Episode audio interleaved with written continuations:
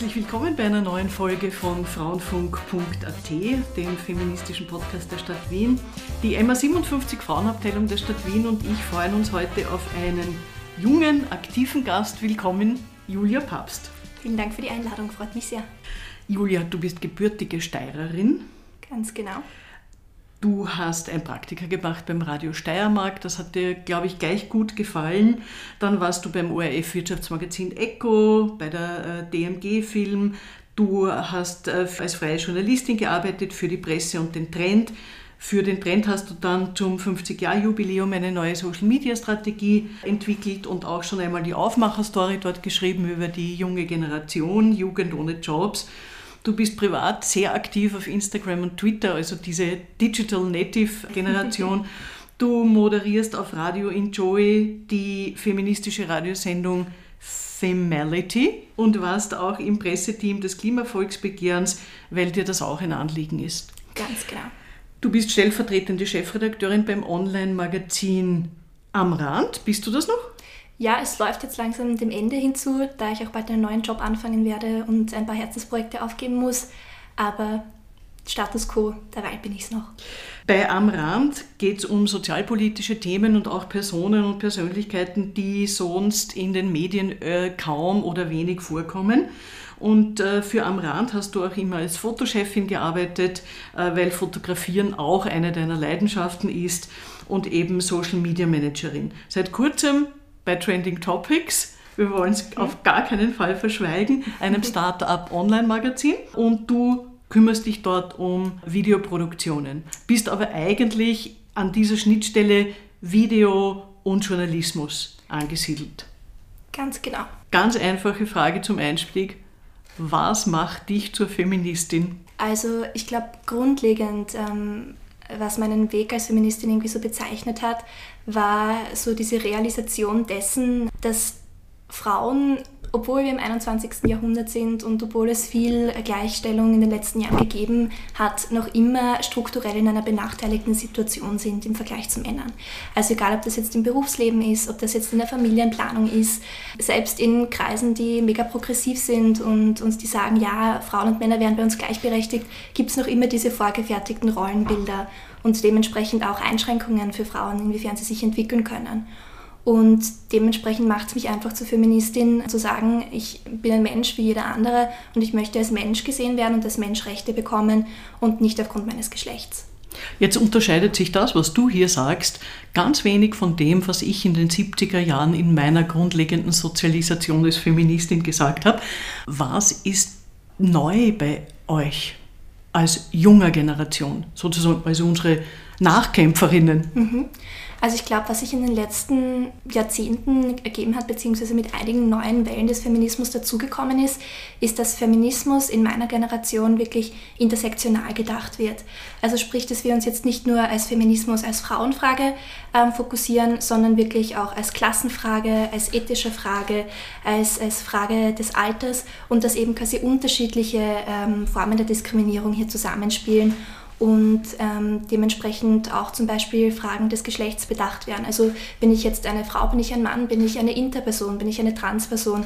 Das waren ja eigentlich auch Gruppen, die in der feministischen Bewegung lange nicht wirklich ähm, Platz gefunden haben und zum Beispiel nicht als richtige Frauen gesehen wurden, wenn es zum Beispiel eine Transperson war oder sowas in die Richtung. Und ich glaube, dass da ähm, in dieser Bewegung auch eine neue Art von Respekt, eine neue Art der Toleranz und ein vielleicht etwas offener Zugang zu solchen alternativen äh, Lebensformen dann quasi gekommen ist. Also es ist auch etwas, was mir ganz deutlich auffällt, dass hier unter dem Thema Gleichbehandlung und Vielfalt einfach das Spektrum breiter geworden ist. In meiner Zeit sind wir demonstrieren gegangen für die Frauenrechte, gleicher Lohn für gleiche Arbeit, gleiche mhm. Chancen für alle. Und jetzt sind viele Themen dazugekommen. Ich habe noch keine abgeschlossene Meinung, ob ich das ausschließlich gut finde. Wie ist das für dich, dass du auf so vielen Ebenen denken musst? Klar macht es die ganze Geschichte herausfordernder, weil ich erwische mich selbst zum Beispiel auch in vielen Situationen, dass ich einfach in ähm, alten Rollenbildern noch denke. Also egal, ob das jetzt zu tun hat mit Black Lives Matter oder mit jeglichen Klassenfragen, dass ich mir oft denke, so, ah, okay, so und so ist das ähm, und das ist der Grund, warum sich das so entwickelt hat. Und dann muss ich mich bei der Nase nehmen und denken, uff, ja, eigentlich kommen da noch andere Komponenten dazu. Also es macht es eindeutig komplizierter, sich mit dem Thema so auseinanderzusetzen.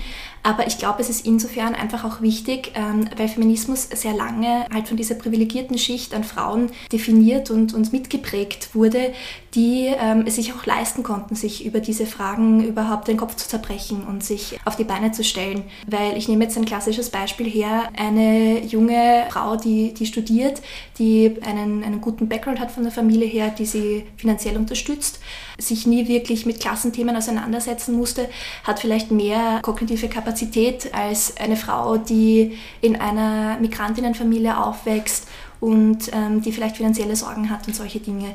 Und ich glaube, da ist es jetzt eben wichtig zu sehen, dass sich eben das ganze Thema äh, aufbreitet, dass auch durch Social Media und Co.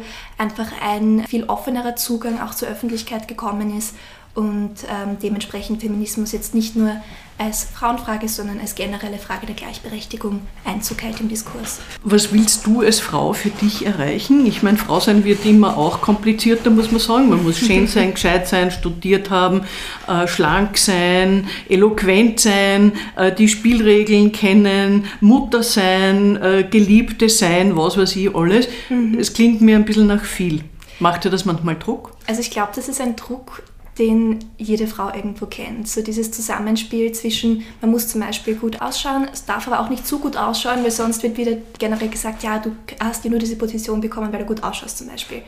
Und ich glaube, für mich ist da wichtig, so diese Balance zu finden ähm, in dem, wo ich mich wohlfühle. Also zum Beispiel, wenn ich beim Thema Aussehen bleibe, ähm, mir geht es jetzt nicht darum, dass ich jemanden mit meinem Aussehen beeindrucke, sondern dass ich mich einfach selbst wohlfühle. Also ich zum Beispiel bin in einer Familie aufgewachsen, wo Aussehen immer wichtig war, weil meine Mama eben Friseurin ist und du kannst dir eh vorstellen, als Friseurtochter kannst du nicht mit zerwuschelten Haaren aus dem Haus gehen. Da redet das ganze Dorf darüber. Das sind Dinge, die ich jetzt zum Beispiel in Wien nicht mehr so arg viel Bedeutung zuspreche, weil ich mir denke, ja, ich bin so wie ich bin und wenn ich einmal einen Wushu-Kopf habe, dann habe ich einmal einen Wushu-Kopf und ich lasse mich dadurch jetzt nicht definieren. In anderen Fragen, also was Karriere zum Beispiel betrifft, hat sich bei mir in den letzten Jahren auch sehr viel verändert. Insofern auch eine Zielsetzung irgendwo verändert, weil ich habe mir immer gedacht, ich möchte als Frau quasi auch ein Vorbild für andere Frauen sein und möchte eine großartige Karriere hinlegen, dementsprechend auch mich hauptsächlich auf Karriere fokussieren. Familie war eher so ein Nebending.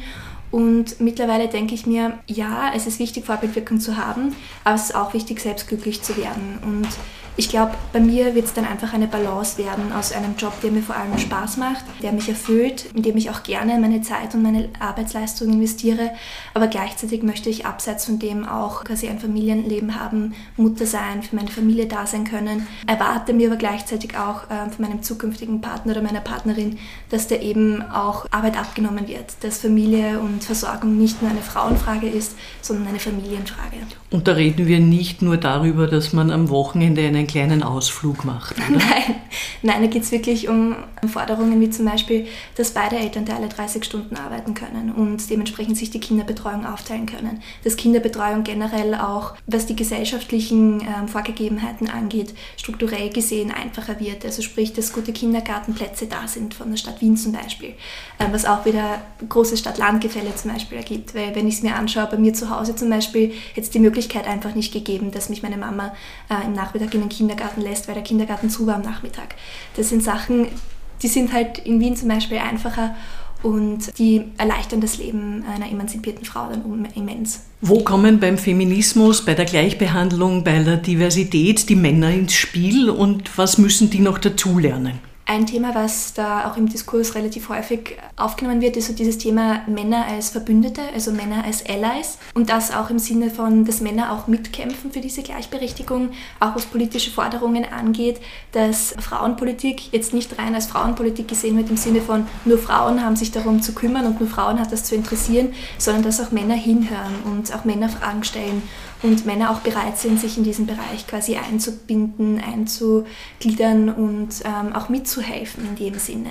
und dementsprechend jetzt auch nicht nur nach außen hin eine freiliberale Haltung einzunehmen, sondern auch innerhalb der Familie bereit zu sein, quasi Aufgaben zu übernehmen, beziehungsweise jetzt nicht von vornherein auszugehen, okay, du bist die Frau, das heißt, du bleibst dann drei Jahre zu Hause, sondern zu sagen, okay, ja, vielleicht teilen wir es uns so auf, du bleibst ein Jahr zu Hause, ich bleibe ein Jahr zu Hause und dann machen wir beide Teilzeit. Wie lange glaubst du, brauchen wir noch, bis sich das durchsetzt?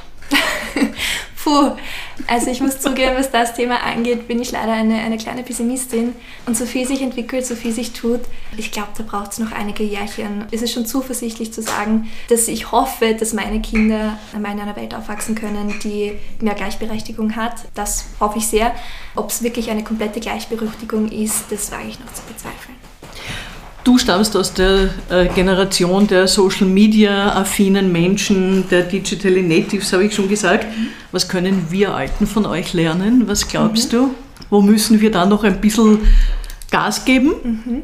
Ich glaube, gerade was das Thema Social Media so spannend macht, ist der Zugang zu ganz vielen unterschiedlichen Meinungen. Also ist der Zugang zu unterschiedlichen aktivistischen Plattformen, die ganz verschiedene Herangehensweisen äh, zu Themen präsentieren. Und ich glaube, dadurch ähm, schafft man es auch, wenn man sich diese unterschiedlichen Meinungen anschaut, dass man auch selber eine diverse Meinung bildet.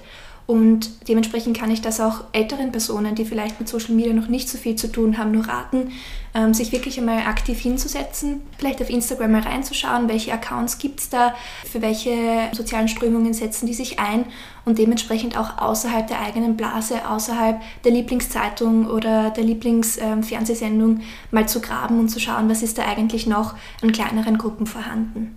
Umgekehrt die Richtung, was denkst du, kannst du als junge Frau von den alten Feministinnen mitnehmen? Ich glaube, was wir junge Frauen häufig vergessen, was Feminismus angeht, ist so ein bisschen dieses Privileg, das wir mittlerweile genießen. Dadurch, dass halt die ältere Generation an Feministinnen für uns vorgearbeitet hat, sich Rechte erkämpft hat. Ich glaube, dementsprechend ist auch dieser Austausch so wichtig und auch wichtig nachzufragen, wie lange hat es eigentlich gedauert, bis wir zu dem Punkt äh, gekommen sind, wo wir jetzt sind. Auch zu lernen, ähm, wie habt ihr das geschafft, ähm, beziehungsweise inwiefern habt ihr Strategien gehabt, um diese Entwicklung nach vorne zu bringen und dementsprechend auch das zu schätzen, was da ist und daraus auch Kraft zu schöpfen, ähm, für das weiterzukämpfen, was noch nicht da ist.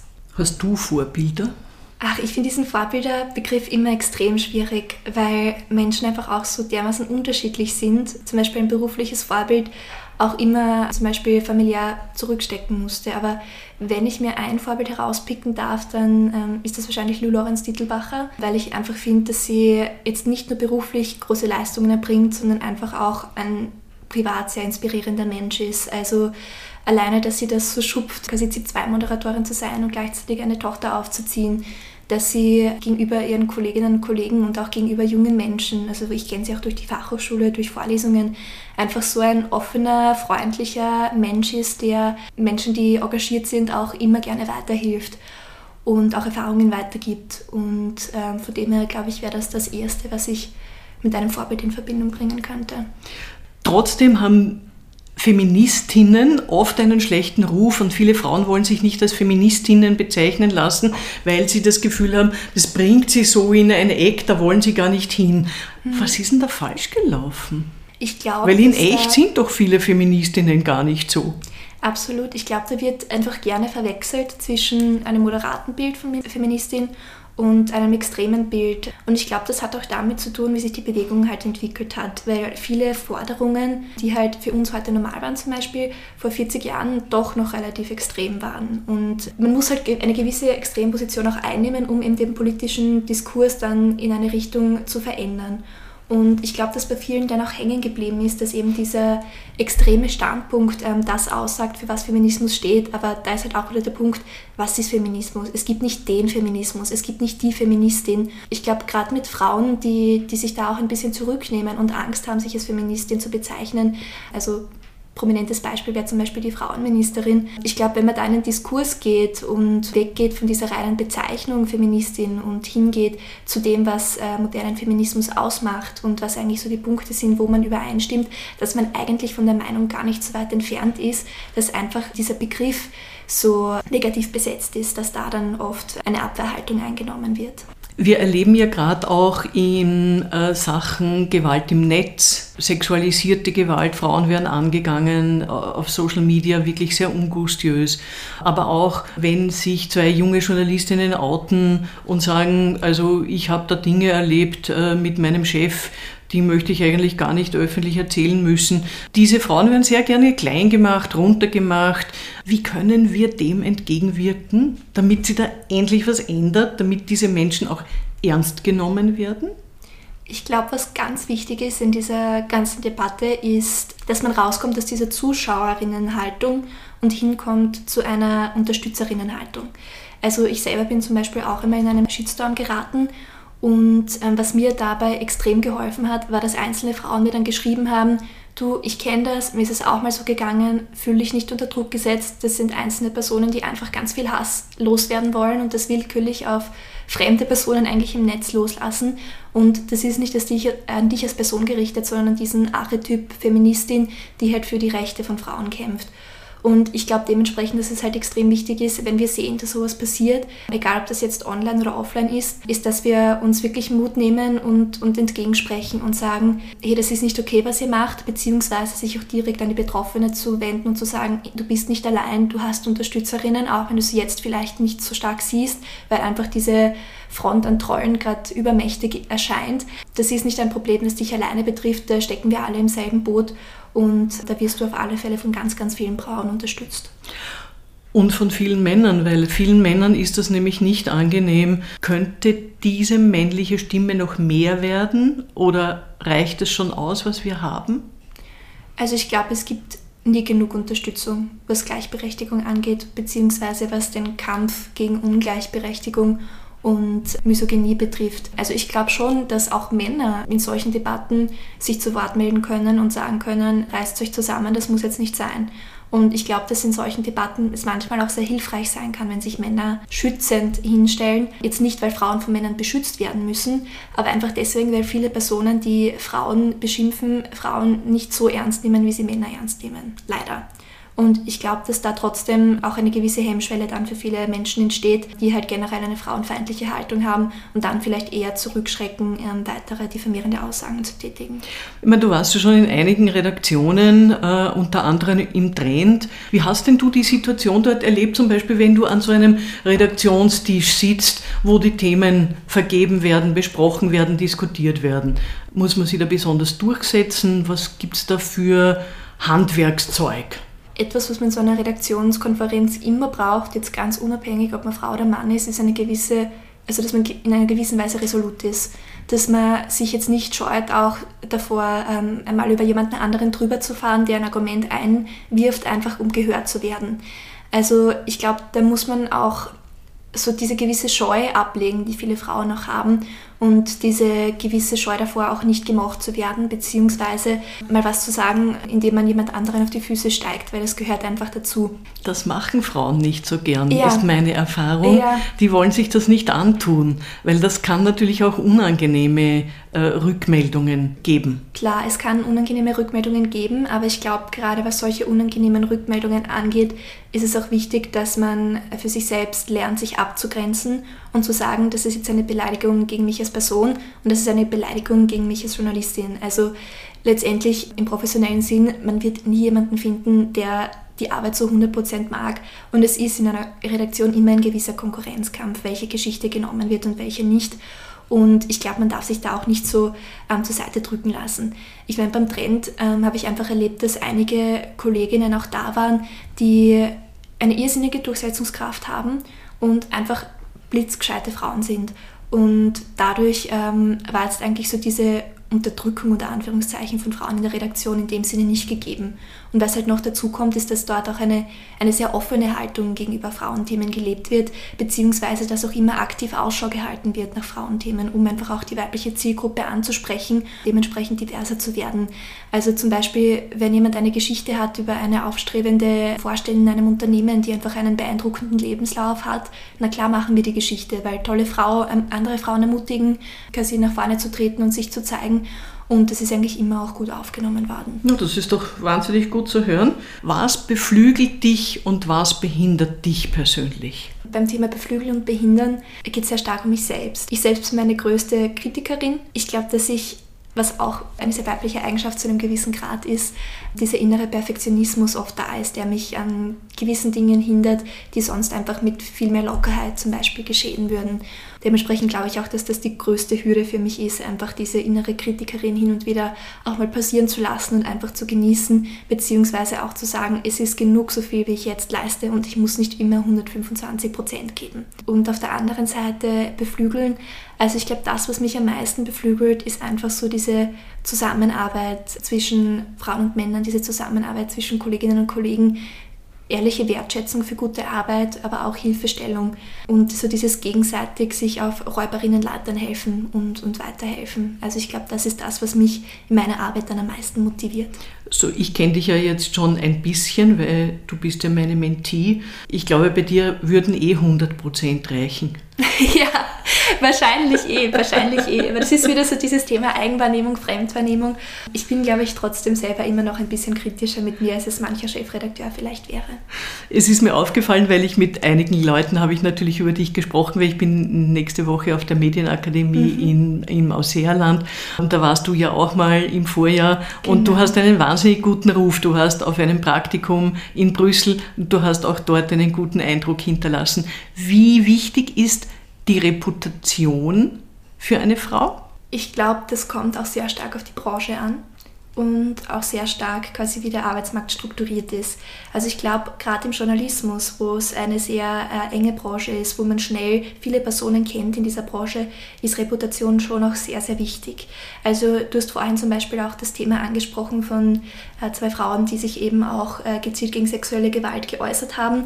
Also ich glaube, dass das in so einer Branche wie bei uns auch wirklich eine große Hemmschwelle bietet, einfach auch aus Angst, davor, dass das die weitere berufliche Laufbahn beeinflusst. Von dem her glaube ich, dass da einfach auch die Reputation wichtiger ist als zum Beispiel in anderen Branchen, wo man vielleicht viel mehr unterschiedliche Arbeitskräfte hat, ähm, es breiter gestreut ist und auch mehr Arbeitgeber zum Beispiel auch da sind und Arbeitgeberinnen als bei uns. Was wünschst du dir für die jungen Frauen im dritten Jahrtausend am meisten? Ich glaube, das, was ich mir am meisten wünsche, ist dass sie nicht mehr übermäßige Ansprüche an sich selbst haben müssen und sich übermäßig beweisen müssen, um von ihrer Leistung her anerkannt zu werden.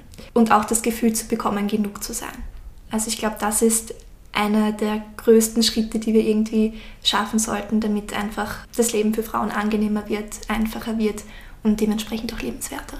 Und was wünschst du dich für dich selbst? Dass ich das bei mir selbst auch schaffe am ersten. Das wünsche ich dir auch ganz dringend. Danke, Julia, für das Gespräch. Danke Ihnen fürs Zuhören. Wirklich, es ist wunderbar, mit dir zu sprechen. Sie finden uns auf www.frauenfunk.at, auf der Facebook-Seite der MA57 Frauen in Wien, auf der Podcast-Plattform feo.at und auf allen gängigen Ausspielkanälen für Podcasts. Danke Julia, ich bin ganz sicher, wir werden noch viel von dir hören, sehen und lesen. Na, hoffentlich. Alles Liebe.